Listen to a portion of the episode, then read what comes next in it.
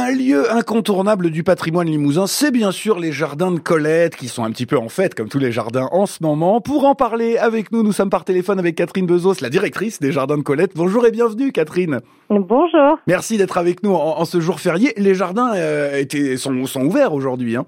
Tout à fait. Bon, le, le week-end s'est bien passé, ce week-end prolongé?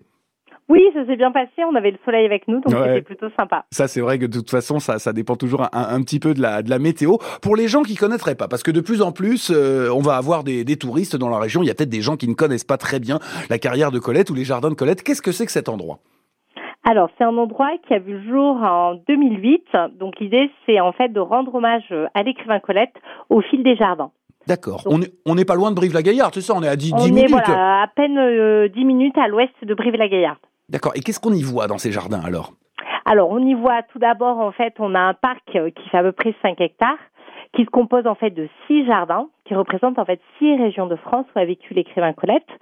Mais il n'y a pas que ça, il y a aussi un labyrinthe qui fait 5000 mètres carrés, où il y a des énigmes à résoudre pour ah. ouvrir des portes. Ça, c'est bien. C'est un côté un peu ludique et euh, assez sympathique comme un jeu de piste. C'est un vrai plus pour les familles. Il y a un moi qui suis jeune papa, voilà, je pense, c'est vrai que c'est agréable de pouvoir emmener des, des, comment, les enfants dans des endroits qu'on apprécie nous et que eux peuvent apprécier aussi à leur hauteur. Donc c'est très très bien de faire ça, Catherine. Et les, les, les labyrinthes, ça marche toujours. Oui, et puis l'idée, nous, c'est d'avoir un moment partagé en famille parce qu'on a aussi des jeux euh, géants, mais un peu rétro, qui rappellent euh, Claudine à l'école et l'époque de Colette, comme des dominos, des Mikado. Donc vraiment, l'idée, comme vous l'expliquiez, c'est d'avoir ce moment de partage en famille qui en est pour les adultes, qui en est pour les enfants, et que tout le monde passe un agréable moment. Ouais, cette fameuse phrase qu'on entend de temps en temps et qui fait plaisir dans des voix d'enfants. Oh, il y a des jeux, je peux aller. Exactement. mais non, mais c'est vrai que c'est agréable. Côté adulte, on n'est pas en reste. Hein. Il y, a, y, a, des belles choses à voir avec des avec des yeux d'adulte. Hein. Tout à fait. Ben, ceux qui sont passionnés vont avoir plutôt euh, par Colette, ben, vont découvrir la vie et l'œuvre de Colette avec euh, des tables de lecture, avec des citations, avec plein d'anecdotes sur sa vie. Et pour les amoureux de jardin, ben, en ce moment, c'est les floraisons euh, printanières. La roseraie est magnifique en cette saison, donc il y a aussi des choses à voir de ce côté-là. Et puis on précise que vous y avez tout fait pour que ce soit accessible aux personnes qui sont en situation de handicap. Hein. Tout à fait. Le parc est entièrement euh, accessible aux personnes, y compris ceux qui viennent en fauteuil roulant. C'est quoi le touriste euh, type, si j'ose dire? C'est plutôt des Français, des étrangers? Il y a de tout? C'est des familles? Qui, qui vient au jardin? Alors principalement, c'est vrai qu'on a un public assez familial, mmh. euh, mais en cette saison, on a aussi euh, des couples qui viennent. C'est un petit peu mélangé. Euh, pour le, pour l'instant, on va dire que ça me reste majoritairement une clientèle française, mais peu à peu, la clientèle étrangère va arriver. Mais c'est vrai qu'elle se concentre plutôt sur juin, juillet, août. On invite toujours les gens, bien sûr, Catherine, à aller dans les jardins parce que des fois, les gens se brident pour aller au musée. Ils se disent c'est pas ma place, j'ai pas les connaissances, et, et ils se sentent un peu, ils se sentent un peu plus détendus quand il s'agit de visiter des coins de nature ou, des jardins parce qu'il n'y a pas forcément besoin de, grandes connaissances, même si les connaisseurs d'ailleurs du jardin apprécieront euh, les choses, mais on peut apprécier avec ses yeux, sentir, euh, ressentir, euh, voilà, sans s'y connaître spécialement. Tout à fait. Voilà, l'idée d'un jardin, c'est vrai que c'est, l'idée aussi quand les jardins de Colette ont été créés, c'est d'avoir ce côté convivial, détente, de découvrir, mais d'une manière vraiment euh, douce. Euh, et effectivement, on arrive, on a le chant des oiseaux, donc en général, les gens, même s'ils sont pas détendus à l'arrivée, ils le sont toujours à la sortie. Ouais, c'est vrai que c'est, c'est, ça renvoie aussi à beaucoup de bonne humeur, de détente. Je vois une photo là, de, vue de haut sur votre site internet du, labyrinthe, du labyrinthe. Il est quand même sacrément impressionnant. Le labyrinthe, on le résout pas en, en 10 minutes. Hein.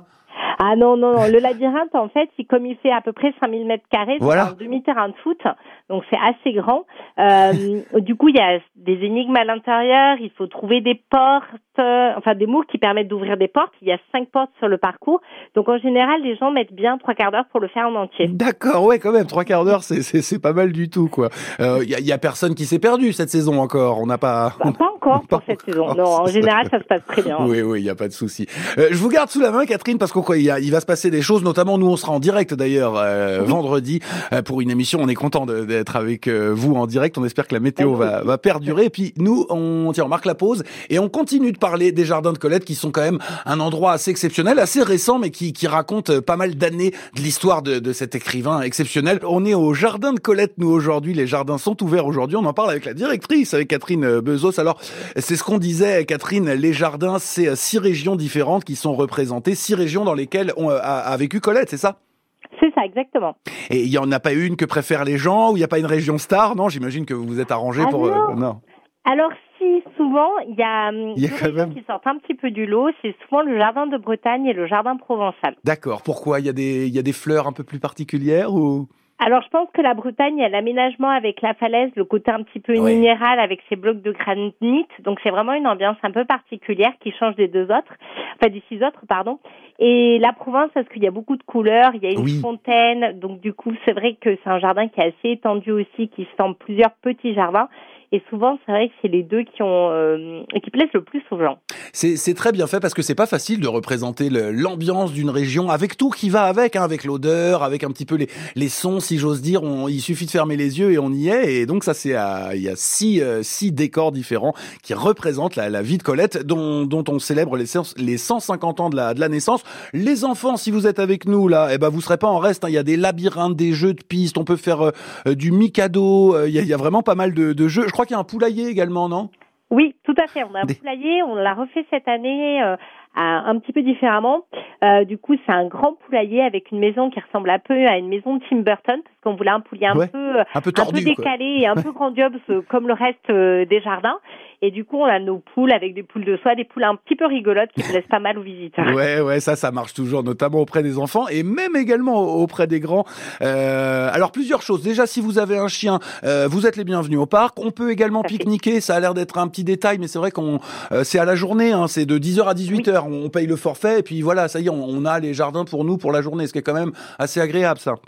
Tout à fait. Et même des fois, quand on a des jeunes enfants, on peut faire, on peut rentrer, euh, faire faire la sieste et puis revenir en fin d'après-midi au moment où il fait un peu moins chaud. Ça, c'est pas mal du tout. Euh, et puis pour les gourmands comme moi, qui ont même prévenu le pique-nique, mais qui vont quand même aller au salon de thé ou à l'épicerie Gaillarde, on peut prendre un petit goûter chez vous en fait. Tout à fait. On a voilà des glaces artisanales, des gaufres, des crêpes, euh, de quoi se faire plaisir. Dans, dans les choses que vous vendez, que ce soit à manger ou pas, vous avez à cœur, euh, vous faites la part belle aux, artisans locaux quand même. Ça c'est important pour vous, ouais. Oui, ça nous tient à cœur et c'est vrai qu'on travaille vraiment en, en, circuit court avec des gens locaux, des, des gens qui sont du coin ou des gens vraiment qui ont un savoir-faire au niveau artisanal et ça c'est vraiment important pour nous. D'accord, il y a des petites spécialités locales à, à déguster?